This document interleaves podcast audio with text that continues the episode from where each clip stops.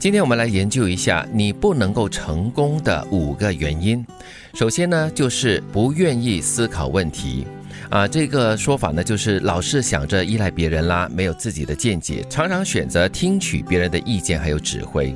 思考真的很重要。以前不是一句话吗？学而不思，你就是一味的在吸纳的话没有用的，嗯，它纯粹就是知识而已。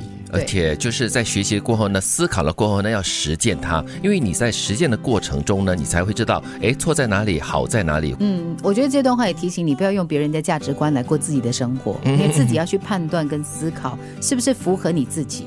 对，所以要懂得思考，要愿意去思考，你才能够就是迈进一步哦。生活中也需要思考，对，也就是说你经历了什么事情之后，你做过了什么事情之后，你要回想。所以我们经常说，呃，自省嘛，又或者是呃吾日三省这样子。嗯嗯嗯，自己做过了些什么事，好坏。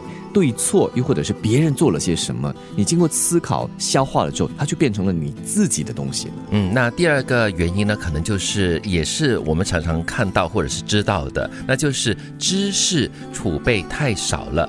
那因为大家在一起聊天的时候呢，你感觉自己好像完全插不上话，还有就是你了解到的东西也是有点太局限了。嗯，我喜欢跟人家聊天的一个原因，就是因为你可以听到很多的知识。嗯，然后越聊你就发现，哎呦，我懂得真的太少了。是，然后你就。会有点紧张、有点自卑的话，那你就赶快去呃充实自己，对，那很重要的。当然，说到汲取知识的管道和方式有很多啦，看书啦、看报呀、上网啊，太多了，甚至是跟人接触，因为我们每个人学习的方式不一样，对，有些人是通过视觉，有些人是通过听觉，嗯嗯嗯嗯。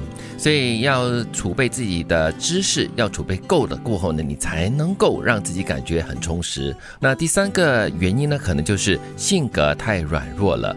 他这里的分析就是说，可能是因为原生家庭或者是你的身边的环境的影响，造成你自身的性格呢比较软弱，而且缺乏自信。不够独立，就是你不敢向前进，嗯，你想要的东西你不敢去争取，这可能就是如刚才所说的，就是原生家庭啊带给你的一种就是生活习惯，或者是缺乏自信的一个缘由了。嗯，或许是自小啊太过受到家庭的保护，又或者是可能自小呢太过受到摧残，以致你失去了对自己的信心。对，我做什么都不对的，一向来都是这样的。对，你就是被否定惯了，太过压抑了。嗯嗯。那第四个原因呢，可能就是你抓不住重点。可能我们偶尔会抓得到重点，但是你抓不住它，就是你的表达能力可能不够。然后呢，就是说话的时候呢，也不知道该怎么说，然后也没有办法让人家听了过后呢，感觉幸福了。对我做功课都常常会有这样的一个叫做心思，就是 写不出来的时候就知道说呢，是因为自己没有抓到重点啊。你抓不住那个重点，好像哎，这个也对哦，啊，这个应该加进来哦，结果你写半天，他什么都写不出来。模棱两可能你连自己都不相信自己的话呢，如何去让别人也相信自己呢？很难哦。有时又太过贪心，什么都想要，什么都想放进去，什么都想说。但是对听者来说，你到底要说些什么？那第五个原因呢，就是很害怕做决定，不敢冒险。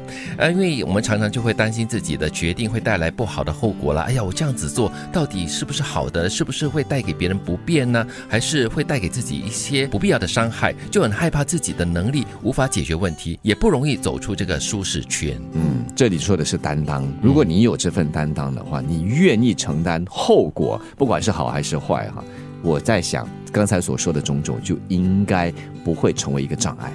你一直不成功的五个原因：第一，不愿意思考问题；第二，知识储备太少；第三，性格太软弱；第四，抓不住重点；第五，害怕做决定。不敢冒险。